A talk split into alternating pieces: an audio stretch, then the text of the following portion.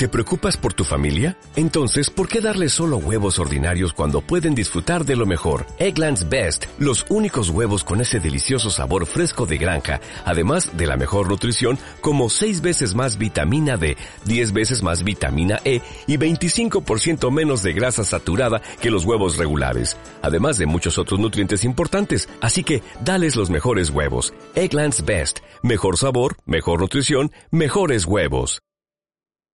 En el marco del 33 aniversario del Museo Regional de Historia de Aguascalientes, el Instituto Nacional de Antropología e Historia y Radio INA presentan la serie 33 años del Museo Regional de Historia de Aguascalientes.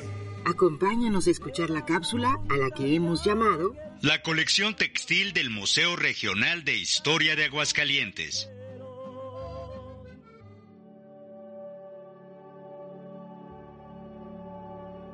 Poco después de la revolución industrial en Europa, desde la década de 1860, en Aguascalientes comenzó a fraguarse una de sus más grandes industrias, así como una de las expresiones del patrimonio cultural inmaterial más importante del Estado, los textiles.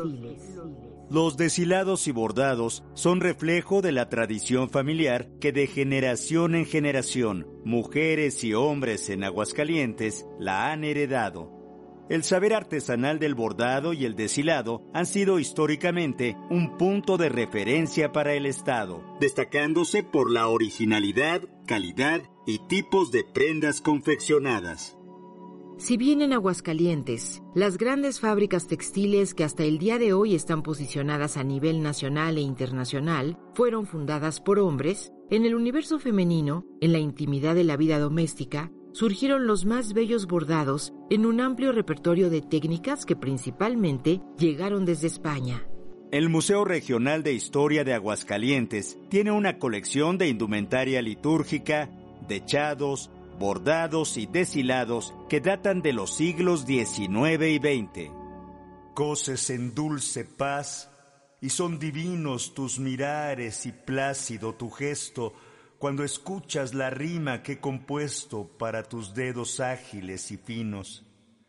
Mirándote coser, tan envidiosa de tu aguja está el alma que quisiera tener en la existencia fastidiosa la suerte de la aguja afortunada para quedar un momento prisionera entre los dedos de la bienamada.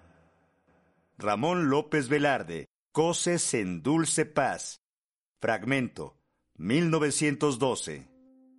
Las artes mujeriles, como se denominaban en el siglo XIX, se ceñían a las prácticas del bordado y a explorar puntadas y técnicas de la costura que propiciaran las virtudes femeninas, pues los dechados eran sinónimo de trabajo y perfección.